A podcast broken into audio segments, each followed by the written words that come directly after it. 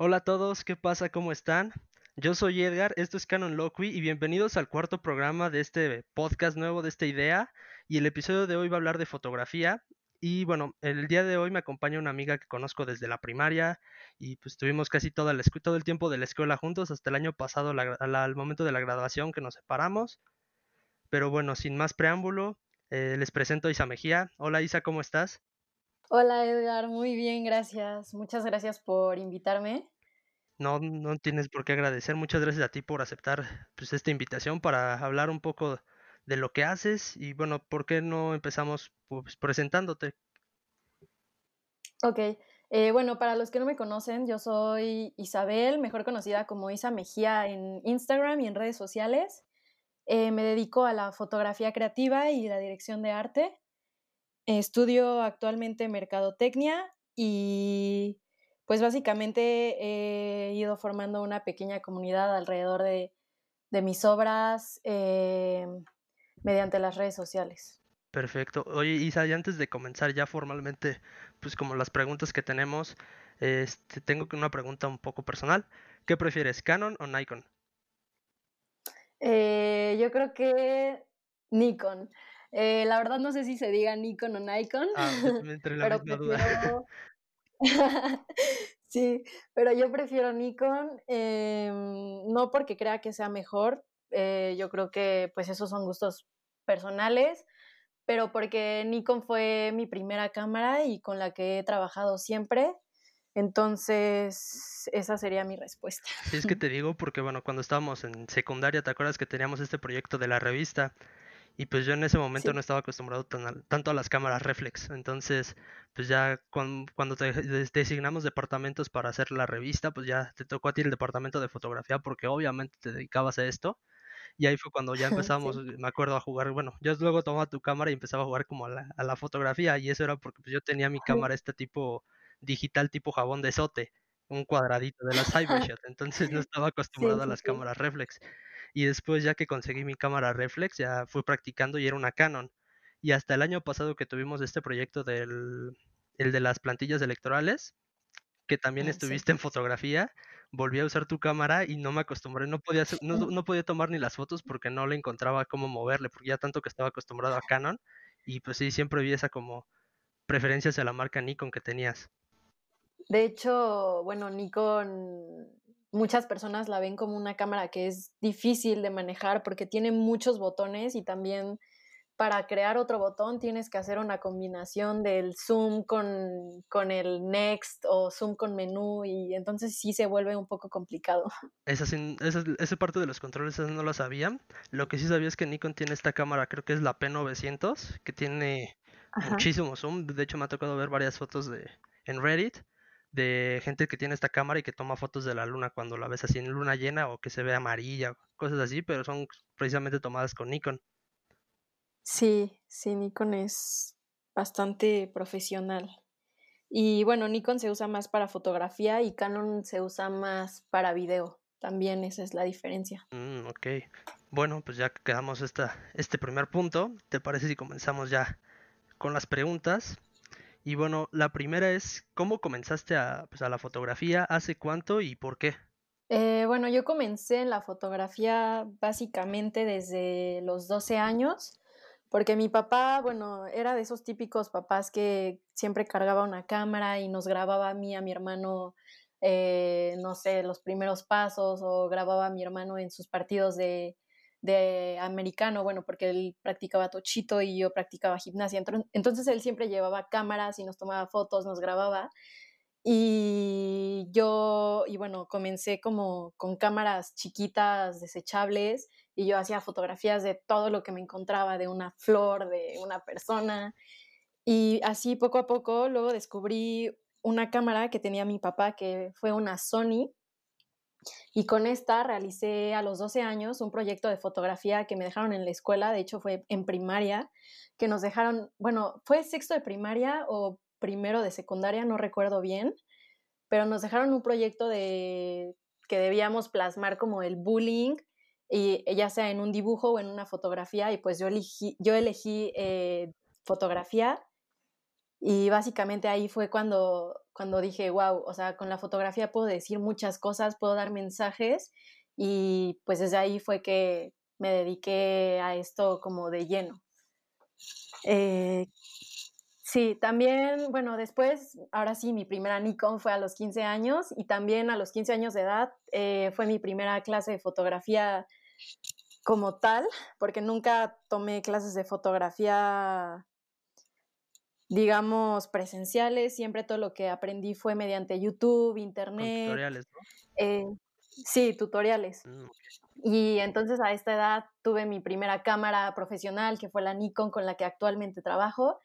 Y también, pues, la, la primera vez que tuve esta oportunidad de trabajar con un fotógrafo profesional que, que la fotografía, que fue impartido por Cristina Otero, una fotógrafa española, y también trabajamos con modelos profesionales, fue como un acercamiento más profesional a la fotografía. Ok, pues esta, mira, esta historia no me la sabía y eso que te di, como dijimos, estábamos en la misma escuela. No recuerdo muy bien este proyecto de la de plasmar el bullying en una fotografía, en una imagen, pero pues qué bueno que nos lo dejaron, porque imagínate si no, como qué cambio hubiera tenido en la vida, ¿no? Exacto, sí. Y bueno, ahorita que nos estabas comentando un poco de esta parte de que te gustaba tomarle foto a todo, me hacías como una, una memoria hacia la película de Lilo y Stitch. A Lilo, ¿recuerdas que tenía como en, en su cama todas las fotos así del señor con el helado? De toda la gente de la playa. Entonces, pues a yo creo que a ella le gustaba toda esta parte de la experiencia turista que se vivía ahí en Hawái. ¿Y a ti qué es lo que más te gusta hacer de, de lo que haces, de la fotografía? Bueno, lo que más me gusta es como las personas que he llegado a conocer y también me ha abierto muchas puertas mm, me y también me ha abierto mucho la mente porque precisamente como, como mencioné anteriormente me ha llevado a conocer a muchas personas, me ha abierto muchísimas puertas, he tenido la oportunidad de trabajar en proyectos pues bastante grandes siento que esto es lo que más me gusta de la fotografía, que, que me ha llevado a tener grandes experiencias inolvidables y he llegado a conocer personas que ahora son como familia para mí. Ok, entonces más como todo el contexto en cuanto a la gente, al ambiente que tiene el mundo de la fotografía, ¿no? Sí, exacto, es lo que, lo que más me gusta. ¿Y aproximadamente cuántas fotos has hecho así, tanto en sesiones como autorretratos? Porque como tengo entendido también haces como sesiones personales, como photoshoots, pero también tienes tu parte artística, la, la, que haces con autorretratos o en cualquier otra sesión. ¿Cuántas fotos has tomado? Bueno, la verdad es que es una pregunta bastante difícil porque, bueno, tan solo en una sesión de fotos salen alrededor de 100, 200 fotografías. Y pues he hecho miles, miles de sesiones de fotos y de autorretratos. Entonces básicamente es una pregunta que, que no puedo contestar porque no, no llevo una cuenta como tal de todas las fotografías que he hecho, porque son bastantes. Ah, pero, pero es un número un poco inexistente, ¿no? No tienes como la cuenta, pero en cada foto sí vas como mejorando, ¿no? Vas aprendiendo, vas ganando más experiencia, o al menos así fue al principio. Sí, sí, sí, eh, desde el principio y hasta la fecha, cada vez que hago una foto, cada vez que hago una sesión de fotos, descubro algo nuevo y descubro cómo mejorar para la siguiente vez que haga una fotografía. Y con tantas fotos que has tomado, ¿cómo le haces para pues, conseguir la inspiración? Porque entiendo que si son demasiadas fotos, dices 100 fotos por cada sesión, y has tomado más de 10 sesiones, yo creo. ¿Cómo le haces para conseguir esta inspiración en cada sesión, en cada foto? Eh, bueno, pues lo más importante es mantener la mente siempre abierta y curiosa. Eh, la inspiración la obtengo de experiencias del día a día, de de ver cine, libros, cómics, incluso estar en Instagram, en Facebook, en Pinterest. Siento que es importante ah, sacar provecho de todo lo que vivimos día con día y, y también, por ejemplo, ver las cosas como con la mente de un niño. Por ejemplo, de vez en cuando parar y voltear al cielo y decir como, ay, esta nube tiene forma de, elefante o esta nube tiene forma de, flor y hasta de las nubes sacas como ideas para, para fotografías de a, lo mejor de alguna película, una escena me pareció interesante y decido recrearla, pero le doy un poco de mi toque personal y pues es importante como pues mantenernos curiosos y con la mente abierta en todo momento. Oye, ¿cómo es esta parte de hacer la fotografía? ¿Cómo es el proceso de que, pum, obtienes la idea hasta que la publicas, hasta que ya la tienes este, pues, terminada la fotografía? Ok, eh, por ejemplo, para mis autorretratos, em, si tuve la idea de un sueño, por ejemplo, la, última vez que tuve una idea de un sueño fue pues un sueño en el que yo me sacaba los ojos y mis ojos eran zarzamoras y me las comía. Y me las comía. Entonces era, fue algo muy, muy extraño, pero dije, bueno, que tengo que sacarle como un, eh, un concepto, tengo que sacar un concepto y, o sea, aterrizar bien la idea. Entonces comienzo a hacer mood boards, que un mood board es como una lluvia de ideas, pero organizarla en cuanto a colores que quiero en la fotografía, eh, elementos, etcétera. Y ya que tengo este mood board, a veces yo dibujo como mis propios autorretratos para ver cómo van a quedar. Y bueno, si no los dibujo, ya los tengo perfectamente bien en mi mente. Y ya lo, lo último que queda es colocar bien la iluminación, el fondo que voy a utilizar, los colores, este, el vestuario, el maquillaje y realizar la fotografía. Y bueno, incluso después de todo esto que te mencioné, la fotografía no llega a salir como, como la imaginaba o como la planeaba y tengo que volver a hacer todo el proceso hasta que quede como yo la pensaba. Mm, ok, y entonces en estos casos cuando pues no queda, hay bueno, ¿qué es lo más importante en estos casos? ¿La edición o la iluminación? Eh, bueno, yo creo que depende de cada estilo, de, bueno, de cada fotógrafo. En, en mi caso es muy importante la edición y tener mucha paciencia, porque a veces me desespero de que estoy cinco horas tomando una fotografía y no sale y no sale, y me desespero y pues es muy, muy importante tener paciencia, respirar y hacer las cosas con calma. Es lo que veo porque, bueno, ahorita en la semana, o si no es de que la semana pasada, este, subiste esta, pues, el ah, behind the scenes de la, foto que estabas haciendo de la regadera, ¿no?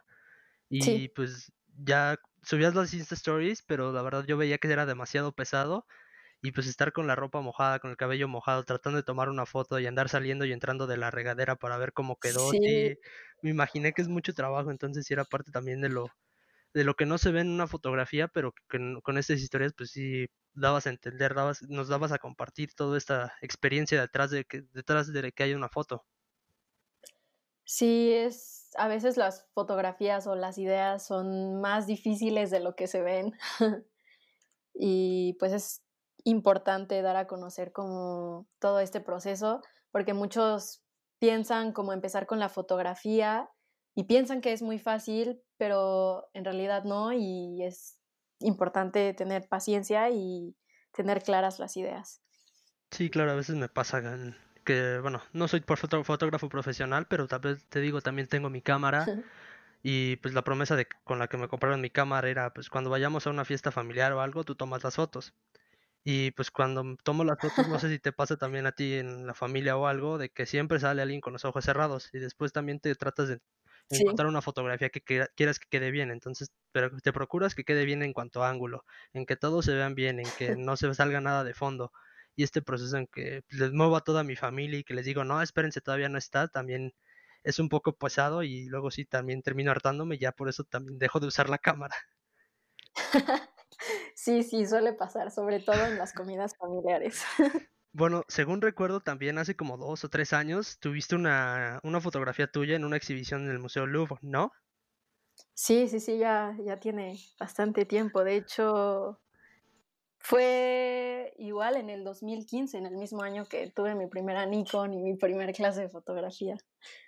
¿Y cómo fue toda esta experiencia? O sea, ¿cómo llegó pues podamos ser una fotógrafa amateur en ese momento porque ibas comenzando. ¿Cómo llegó una fotografía a una fotógrafa que iba comenzando su carrera a una pues, un museo tan importante como es el Louvre en París? Pues en ese tiempo yo ya estaba en Instagram y pues mis fotografías estaban comenzando a, a tener impacto en esta red social y había, bueno, varias personas me mandaban mensajes y me decían, mira, este concurso, entra o dale una oportunidad. Entonces un amigo llega con este concurso y me dice, mira, este es un concurso para, para que expongas en el Museo del Louvre en París. Y yo así de, wow, es que no me la creo.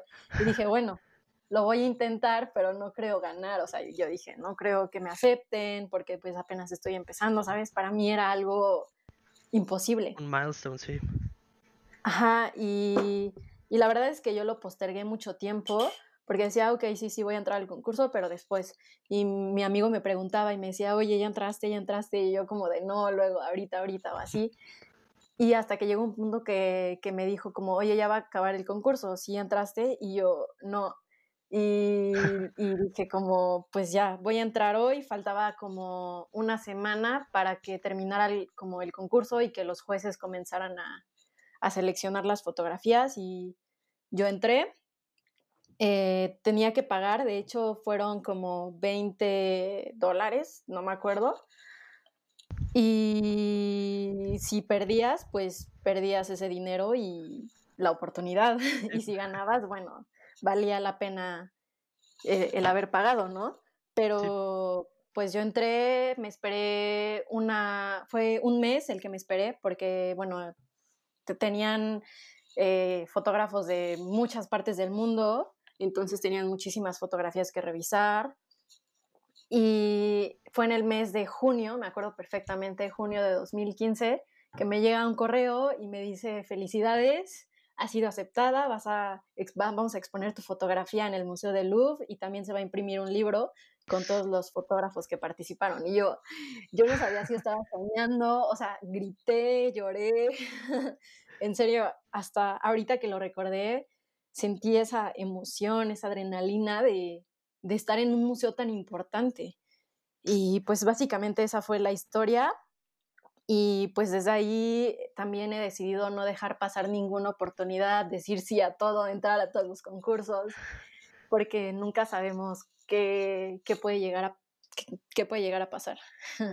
¿Qué pasa por tu mente al momento este de analizar, de pues que te cae el 20 de pues hay algo que yo hice así podamos decirlo, no como hobby o como ya tu dedicación, pero que ibas empezando, ¿cómo se sentía esa, esa, esa idea de tener tu fotografía expuesta en el museo donde está la Mona Lisa? Wow, pues yo estuve como una semana sin poder creerlo. Yo decía, estoy viviendo un sueño, o sea, ¿cuándo voy a despertar? ¿Qué, qué está pasando? Pero también esto me hizo darme cuenta de que esto no es un simple hobby, no es solo un juego. Mm, con esto puedo dar como un mensaje, puedo dar mensajes como importantes hacia, digamos, hacia las personas. Con el hecho de que mi fotografía estuviera en el Louvre, eh, me puse a pensar que puedo usar como esta, esta herramienta de la fotografía para algo importante, puedo a lo mejor generar un cambio en la sociedad, puedo dar mensajes, no sé, de respeto, de inclusión, etcétera. Entonces con esto me di cuenta de que puedo, puedo llegar a, ser como una portadora de, mensajes importantes en nuestra sociedad. No sé si me di, no sé si me di a entender. Pues yo espero que sí se haya dado a entender porque yo lo pude entender muy bien y lo analicé no solo pues, con el trabajo de, de, la fotografía ahorita, sino con el arte en general. Y pues esta, la fotografía pues es una, una bella arte, una rama del arte muy nueva, muy reciente, pues, tiene menos de 200 años, pero aún así, pues yo creo que como bien dices, con la fotografía puedes llegar a, expander tus, pensamientos a llegar a causar un impacto en la sociedad como lo hacían los pintores antes. Me viene a la mente el ejemplo este de Le Corbusier, un pintor francés que en sus obras de arte exponía la situación de su país. Entonces es lo mismo que siento que se puede hacer con la fotografía. Exacto. Y no solo con la fotografía, sino con el cine, con la música, con todas las artes. Es una forma de expresión y obviamente las pueden utilizar para llamar la atención sobre sus pensamientos, sobre la situación que se está pasando, sobre las injusticias. Entonces es una forma de poder que tienen y la forma de poder que tienen los artistas, pues es, es lo que más tienen de ventaja, porque pues, su, este su, su perfil artístico es casi inigualable, muy pocas personas lo tienen y las que lo tienen como tú, pues lo saben aprovechar muy bien y saben hacer muy buen, muy buen uso de este poder. Entonces, muchísimas felicidades. Muchas gracias. Y sí, justamente eso es lo que busco. Mira, ahorita decías de, pues, de que después de esta experiencia ya comenzabas a decirle que sí a todo, a aprovechar todas las oportunidades y también recuerdo, pues al principio de este año estabas trabajando en un proyecto, ¿no? De una película. ¿Nos quieres contar cómo fue esa experiencia, cómo, cómo sucedió todo? Sí, claro. Eh, bueno, fue más que una película, bueno, en realidad fue un largometraje y este se hizo con el fin de apoyar a la comunidad LGBTQ en contra de la trata de personas y como este lado que nadie ve de la comunidad eh, LGBTQ. Y, y bueno, eh, surgió, bueno, surgió que yo llegara a trabajar ahí porque tomé un curso de fotografía con un fotógrafo que es bastante conocido en Instagram que se llama Henry Jiménez. Tomé un curso de fotografía con él, me llevé bastante bien con él y él me empezó a recomendar con muchos de sus amigos, eh, me recomendó en sus redes sociales y tiene un amigo pues que estudió cinematografía en, en Canadá y bueno, él ahorita ya se dedica a hacer cortometrajes, largometrajes y los manda a concursos y sale en festivales de cine. Entonces me, recomendó con su amigo y su amigo, que de hecho se llama Guillermo Núñez, eh, que es el director de este largometraje, él me mandó un mensaje por Instagram, me contactó y me dijo, oye Isa, estoy haciendo este proyecto, eh, necesito como fotógrafos behind the scenes, eh, necesito que pues me apoyes con esto y también pues fotografías de cada actor, de cada extra, etcétera. Y yo dije, bueno, pues tengo que aceptar, o sea, sé que es un, un proyecto que sí le meten mucha producción, que ya es más profesional y sabía que algo bueno tenía que salir de ahí y yo acepté. Eh, claramente fue colaboración, o sea, no, no me pagaron nada, pero digamos, la, lo que gané fue mucho más grande que el dinero, que fue experiencia, eh, conocimientos, etc. Y pues así fue como surgió eh, este, este proyecto. Ok, pues, me parece, me parece muy buena, muy buena experiencia. Y sí, es lo que dices de que no ganaste dinero, pero ganaste mucho más, que es la, la parte de conocimientos, de experiencia, eh, decías que era Guillermo Núñez, ¿no? Sí. ¿Este Guillermo Núñez es el artista? ¿El artista chileno o es un Guillermo Núñez más reciente? no, es un Guillermo Núñez, mexicano, pero bueno, él se dedica al cine. Bueno, pero también otro tipo de artista, ¿no? En lugar de ser eh, de pintura, es un artista de cine, de cinematografía. Sí. Y bueno, también tiene una productora que se llama Buba Pictures y ha hecho bastantes producciones muy, muy buenas. Eh, bueno, aún no salen varios de, de, los cortometrajes y largometrajes, pero ahí están en, en, proceso. Pues ya podemos ver ahorita que tienes demasiada experiencia, que son cinco años apenas, pero esos cinco años están llenos de conocimientos, de proyectos, de fotografías, de más experiencia.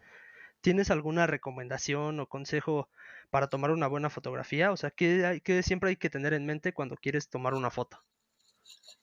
Ok, pues yo creo que tener una perspectiva diferente a la que tenemos normalmente. Es decir, si yo veo normalmente a una persona a los ojos, o sea, a la altura de los ojos, cuando le voy a tomar una fotografía a esa persona, es verla desde otro ángulo, desde otra perspectiva, no sé, verla desde arriba, desde abajo, eh, desde un lado, desde la espalda.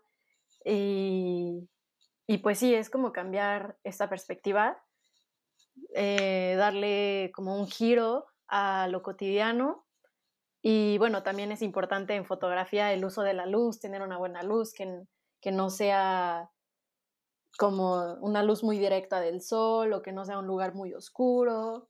Eh, los colores. La verdad es que hay muchos aspectos, pero me parece que lo más importante es esto que te digo de tener otra visión que no sea la cotidiana. Sí, esto de buscar nuevas perspectivas. Sí, eso, bueno, ¿te acuerdas? estuvimos en el mismo taller de fotografía y bueno, a pesar de que aprendimos lo mismo, claramente quedamos en diferentes lugares, yo nada más tomo teléfono, digo fotos así, pues de, ay, tomame una foto y ya, pero lo que tú haces, la forma de expresión artística en la que llegaste a desarrollar tu nivel de fotografía, es impresionante, o sea, no, eso no te lo enseña ninguna clase. Sí, sí, es la experiencia lo más importante. ¿Y dentro de estas experiencias hay alguna algún proyecto, alguna experiencia, alguna fotografía que te haya marcado, que te haya, haya marcado pues, tu trayectoria, que haya cambiado algo en ti?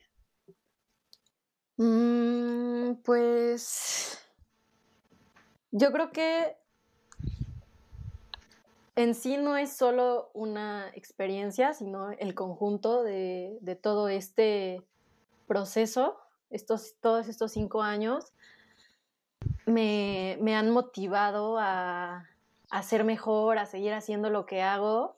Y pues algo que me, me mantiene pues motivada es como que hay varias personas que me han mandado mensajes que me dicen, pues es que tu trabajo me inspira y eres una fuente de inspiración muy grande para mí y quiero ser como tú. Entonces también esto, esto, esta parte de yo inspirar a otras personas y motivar a otras personas es algo que a mí me hace querer ser mejor y dar lo mejor, no solo para mí, sino también para esas personas y que puedan como tener a alguien a quien seguir. Entonces siento que es como todo este conjunto de experiencias lo que me, mantiene eh, motivada a seguir haciendo lo que hago. Wow, qué, qué bonito se escuchó, qué bonito se, se sintió, porque bueno, también me recuerdo en una parte cuando estábamos juntos en la escuela, cuando te decía, pues no de broma, pero también como tipo jugarreta, de ah, sí, fan número uno de Isa Mejía y que sí te seguíamos todo el, todo el día en la escuela. Luego en los nombres de cajotes nos poníamos fan número uno de Isa Mejía pero aún así, hoy en día yo te digo que todavía sigo siendo fan número uno de Isa Mejía. Por eso estás aquí compartiendo con nosotros todo, toda esta experiencia que tienes. Wow, pues muchas gracias. Y sí, me acuerdo perfecto de esos momentos en la escuela. Y es muy bonito verlo, pues, que se ha vuelto realidad en, en otras personas, en el exterior, en incluso desconocidos. Sí, claro, yo imagino que primero, pues con el impacto con tus amigos es importante, pero ya cuando empiezas a llegar a más gente que no, no figura en tu vida diaria y que empiezas a decir, wow, ¿cómo es que llegué tan, tan lejos? ¿Cómo es que impacto a alguien? Deja tú fuera de la ciudad, fuera del país. Sí. imagino que esta, esa sensación de retroalimentación que recibes es, es parte importante de lo que haces, de la motivación incluso para seguir haciendo lo que haces. Sí, sí, la verdad, sí. Oye, y ahorita ya pensando un poco más a futuro de, pues en tu carrera, lo que estás estudiando, ¿te gustaría combinar tu carrera de marketing con lo que haces con tu carrera de fotografía? ¿Te gustaría tener más una carrera de marketing o solo una carrera de fotografía? ¿Cómo es, cómo es esto en el futuro? Pues la verdad es que yo decidí estudiar marketing porque es como mi segunda opción. Eh, yo sé que la fotografía es un área muy competitiva, o sea, hay mucha competencia, hay muchos fotógrafos que quieren vivir de eso. Y pues la verdad es que a mí me encantaría vivir de la fotografía, trabajar toda mi vida haciendo lo que amo. Y, pero como sé que es difícil, eh, me metí a estudiar mercadotecnia y he visto varias maneras de, combinar estas dos em, estas dos carreras. Y yo creo que he visto muchos fotógrafos que se dedican a hacer como fotografía de moda, de producto y tuvieron carreras de mercadotecnia. Yo creo que es una, una forma bastante interesante de combinar estas dos cosas, como la creación de contenido para, para otras marcas, utilizando la mercadotecnia, eh, estrategias para la empresa. Y y siento que, pues sí, me gustaría combinarlos de esta manera o también eh, ejercerlos de, de, manera separada, porque también he pensado bastante en esta parte de que la mercadotecnia puede ayudar muchísimo a, a una empresa, a una persona, a una marca a crecer y hacerse conocida. Y me gustaría muchísimo eh, crear alguna, como alguna empresa que se dedique a hacerle mercadotecnia a negocios pequeños como cafés, tortillerías, como cosas como negocios muy mexicanos. Me gustaría ayudarlos a crecer. Y bueno, pero este es, este es otro tema. no, está bien. Era parte de la pregunta, porque sí, entiendo que la mercadotecnia es, es importante para todas las empresas. No hay, no hay un solo negocio, una empresa que no necesite mercadotecnia. Todos lo necesitan, siquiera para el brand imaging, para relacionarse con otras, con otras empresas o con los proveedores. Es muy interesante que también tengas este interés por la mercadotecnia y que lo quieras combinar con lo que haces con tu carrera de fotografía. Y regresando un poco a la fotografía, perdón, este, ¿cuál es tu mayor meta o sueño? O sea, ¿cómo te ves en tu carrera de fotografía? ¿Cuál es tu máximo? Bueno, pues mi máximo, como lo mencioné, es vivir de esto, dedicarme a esto y que con la fotografía pueda pagarme, pues, no sé, mi casa, mi comida, ya sabes. Y también, por otra parte, seguir inspirando a más personas, llegar a dar cursos, workshops y tener más exposiciones para poder inspirar a, las, a, más personas a, a crear y a expresarse libremente. Qué bueno, qué bueno, Isa, que tengas esta visión de ayuda, esta idea, este concepto de solidaridad, de no solo sacar ventaja para lo que tú haces, sino buscar ayudar a lo que más se pueda. Que, bueno, es una característica, una cualidad tuya súper importante. Y ya reconociendo mucho tu trabajo, todas tus fotos me encantan. Tienes una creatividad, una edición, un toque para las fotografías espectacular tanto en las sesiones que haces con otras personas como en tus retratos, todas las fotos son distintas. a pesar de que es la misma persona, hay diferentes perspectivas que exploras, diferentes mensajes que mandas incluso con la fotografía. Y pues de hecho no, ya, ya lo habíamos quedado, pero pues se atravesó esta cuarentena, pero si no, de todos modos vuelvo a hacer el compromiso de que cuando acabemos, yo quiero una sesión de fotos. claro que sí, tú dime cuándo bueno, sí, como dices, cuando acabe la cuarentena nos ponemos de acuerdo. Cuando ya sea un poco más seguro, porque si no, no nos vamos a salir a arriesgarnos. sí, exactamente. Otra vez, muchísimas gracias, Isa, por haber aceptado pues la invitación para volver, para venir aquí a hablarnos, compartirnos tu carrera, quién eres, lo que haces, tu trabajo. Al contrario, gracias a ti por darme la oportunidad y gracias a todos los que te escuchan. Bueno, si te parece, hemos acabado con la, pues la sección esta, la de preguntas, la de entrevista. Y ahora vamos con la dinámica del programa, el famoso top, top 3 por 3. Y bueno, pues ya lo vuelvo a explicar, en esta, en esta sección del programa hacemos tres top 3, una categoría la voy a nombrar yo, otra categoría la va a nombrar Isa, y la tercera, pues en este caso como no hay tercer invitado, vamos a hacer una, un compromiso, un agreement para encontrar la categoría ideal. Entonces, si te parece, voy a comenzar dando mi categoría, que es top 3 películas. Así en general, no, no hay ningún género. Eh, top 3 películas. Ok. Yo propongo top 3 directores de cine. Oh, va, excelente. Sí, aparte queda un poco con, con este tono de las películas. Entonces queda mejor. sí. Así como el Oscar, mejor película y mejor director. Sí, súper bien. ¿Y qué te parece si en el tercero hacemos un top 3 de lugares en Ciudad de México? Ok, así como tipo para pasear o para salir, ¿no? Sí, para, para salir, para pasar el rato. Mm, va, ok, me parece perfecto. Pues ya, ahorita déjame los anoto. Y ahorita lo comenzamos a hacer. Entonces va a ser top 3 películas, top 3 directores y top 3 lugares de la Ciudad de México pues, para salir, para pasear. Perfecto. Va, pues si te parece hacemos una pausa, 30 segundos, hacemos este top 3 y después regresamos. Súper. Va, hasta ahorita.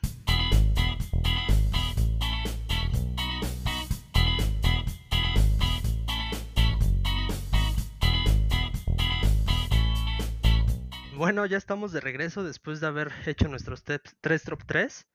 Eh, entonces, bueno, si te parece, Isa, comienzo con la categoría, la primera, que era la de películas.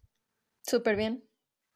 Va, entonces, bueno, voy a decir mi top 3. Eh, la primera me encanta, es, me encanta todo este, el tema que tiene alrededor, lo de sci-fi, eh, del espacio, tecnología, es Interstellar. Es una película, wow, me parece genial cada vez que la veo.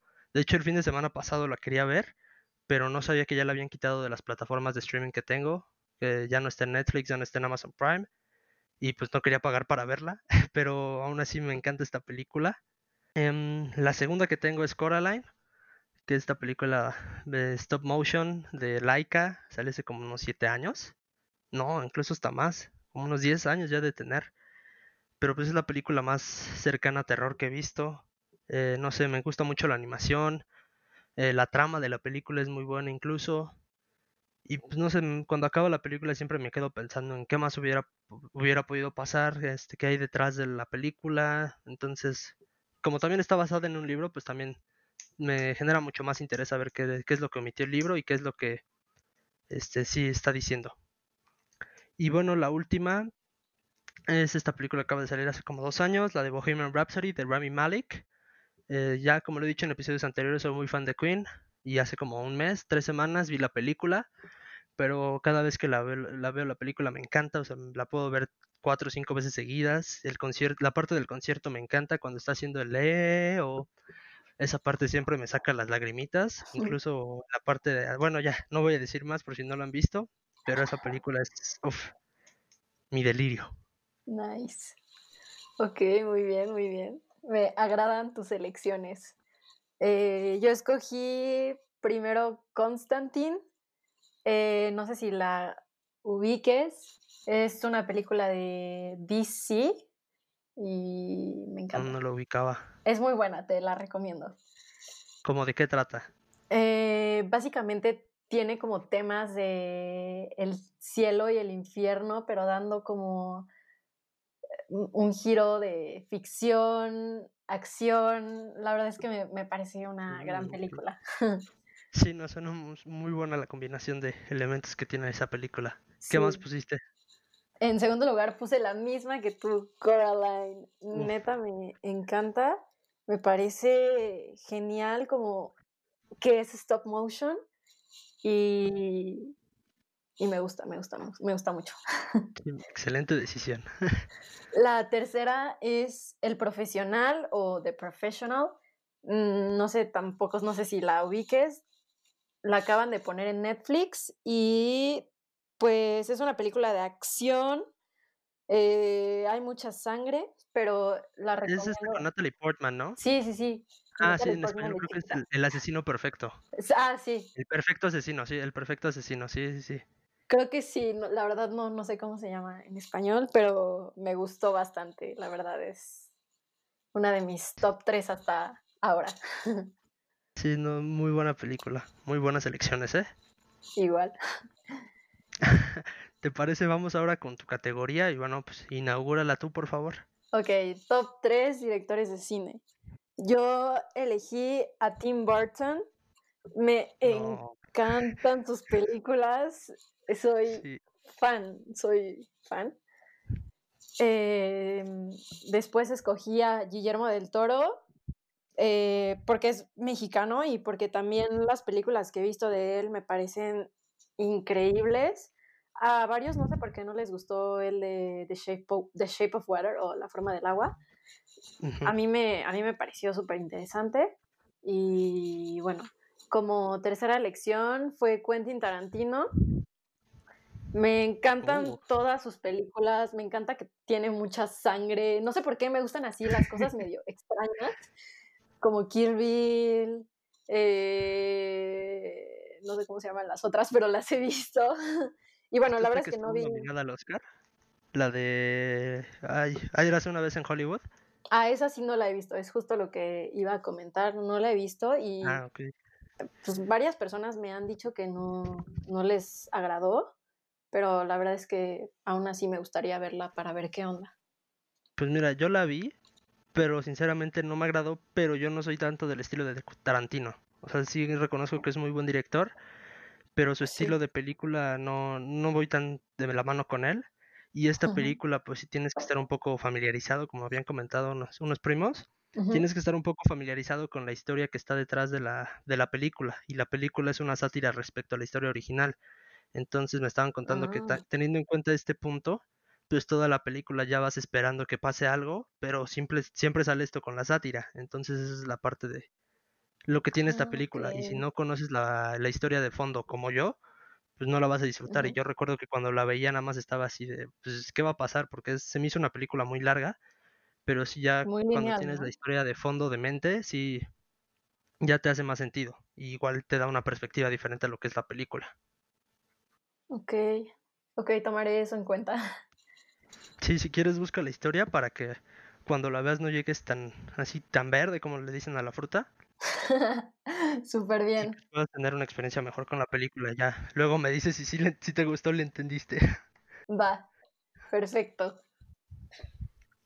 Pues excelentes decisiones, muy cultas la verdad, muy sorprendentes y tengo que decir, tengo que decir que coincidimos en la primera. Mi director número uno también es Tim Burton por pues, su estilo un poco más sombrío.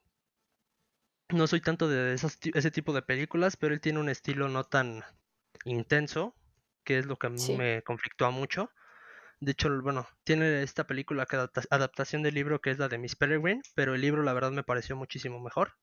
La Sí, película aún igual. así es buena, pero hay unos elementos que son muchísimo mejor en el libro. Y bueno, también todas las películas que tiene, tanto en animadas como no, muy buenos elementos, muy buenas películas. Muy buena, muy buena elección, la verdad. Sí, de acuerdo. Eh, mi siguiente director es Steven Spielberg, el director este de Jurassic Park, eh, Indiana Jones, de Tiburón.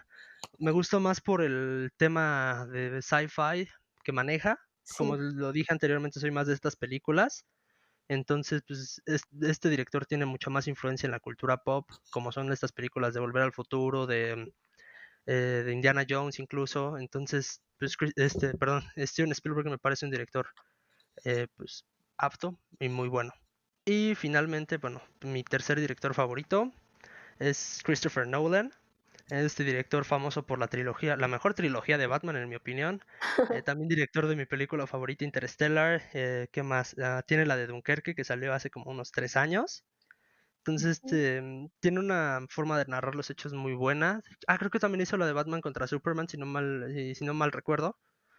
Pero bueno, también tiene un, un poco de tema sci-fi. Sí. Y bueno, al tener un poco de participación en cómics, tiene una muy buena adaptación, muy, muy buena aportación hacia el mundo de DC Comics. Entonces me parece que es también muy buen director, no solo por esto, pero sino por sus películas y su trabajo. Sí, me encanta la de Interestelar. Está increíble. Sí, no, es que es muy buena película, la verdad. Sí. Y bueno, ¿te parece como fue pues, tu propuesta? Vamos a cerrar contigo. Eh, bueno, inaugura la categoría, la última, la de lugares de México. Perfecto, ok. Eh, mis top 3 son San Ángel, porque me parece un lugar muy, eh, pues se podría decir como artístico, porque tiene muchos como parques con personas que van y venden su arte y puedes caminar tranquilamente, puedes tomarte un cafecito y me parece un lugar muy, muy tranqui, muy bonito para pasar el rato. Eh, luego puse el bosque de Chapultepec porque me encanta, me encanta ir, me encanta el castillo, no importa cuántas veces haya ido, el lago, todo me parece precioso. Y como última, eh, Coyoacán, pero el centro de Coyoacán Mm, eh, también me parece un lugar muy cool, muy bonito, muy mente abierta. Muy buenos lugares también. El bosque de Chapultepec también me, me- me gusta mucho, pero no lo he frecuentado tanto. Entonces, pues por eso no está en mi lista. Pero aún así no, no es un mal lugar. Si cuando acabe esta cuando acabe la cuarentena debería ser un, un lugar que mucha gente ha de, ha de regresar. Entonces, Sí, pues ha de ser por algo, ¿no? totalmente. Bueno, eh, pues mis, para cerrar esta categoría y esta dinámica, pues voy a terminar yo con la de lugares de México. Eh, la primera fue que puse yo fue Avenida Paseo de la Reforma. Me encanta esta avenida. Antes mi avenida favorita de la ciudad era Avenida Insurgentes, pero ah, la cambié a Reforma por todo lo que pasa en Reforma, tanto las manifestaciones como las marchas, este, la línea de Metrobús que, que metieron, todos los monumentos que hay, la, la, arquitectura que tiene la calle, todo el diseño, me parece una avenida muy bonita. Y pues la zona alrededor tiene zonas muy, muy bonitas, está la Roma cerca, entonces pues me parece una avenida, una zona muy bonita. Sí, después puse este, bueno, el Parque España y el Parque México, pero más relacionado hacia las colonias, la, la Condesa, la Roma, la Hipódromo Condesa. Esos dos parques me parecen lugares muy bonitos. Son un poco frecuentados y no son tan tranquilos como otras zonas de la ciudad. Pero bueno, tengo un amigo que vive cerca de ahí y estos dos parques, bueno, al menos el Parque España, es un, es un parque donde siempre nos la pasamos o donde podemos ir sin problema y pues cada vez que salimos ahí nos la pasamos muy bien. Y por último, bueno, pues un poco de alusión, bueno, de alusión hacia mis Pumas, el Estadio Olímpico Universitario. Uf, toda una experiencia ir al estadio de los Pumas cuando hay partidos, tanto de cómo llegar como de estar ahí. Eh, cuando vas este, de ida, pues el Metrobús va medio tranquilo porque hay otras formas de llegar, pero ya que llegas allá a la estación Doctor Galvez, todo el, todo el camino hacia el estadio son puros Pumas eh, ya luego llegan a pasar al lado de ti los camiones con la porra, ya que estás una vez adentro del estadio se ve impresionante. Cuando hay buena entrada, ¿no? Porque si está un poco vacío, pues no, no está tan padre, pero toda esta experiencia de ir a ver a los Pumas me encanta a mí. Súper, me encanta. Y creo que tú también eres fan de los Pumas, ¿no? Sí, sí, yo, yo soy fan. Pero la verdad es que nunca he, nunca he tenido la oportunidad de, de tener esta experiencia que tú dices de ir a un partido, pero lo voy a intentar la próxima vez que se pueda. Sí, estaría padre organizar, ¿sabes? Una salida al estadio, pues ya cuando haya otra vez permisos para salir y que puedan jugar con estadios abiertos, estaría bien como para experiencia. Sí, suena, suena que es una experiencia muy divertida. Aparte, pues tenemos amigos también que le van a los Pumas y si no que también les gusta ir a echar relajo, ¿no? Entonces pues, también se puede ir a hacer eso al estadio. Sí, perfecto. Perfecto. Va, pues, luego, lo, luego eso lo quedamos, ¿te parece? Súper bien, me agrada. Bueno, pues hasta aquí he, terminado el programa de hoy. Isa, nuevamente muchísimas gracias por haber aceptado la, la invitación.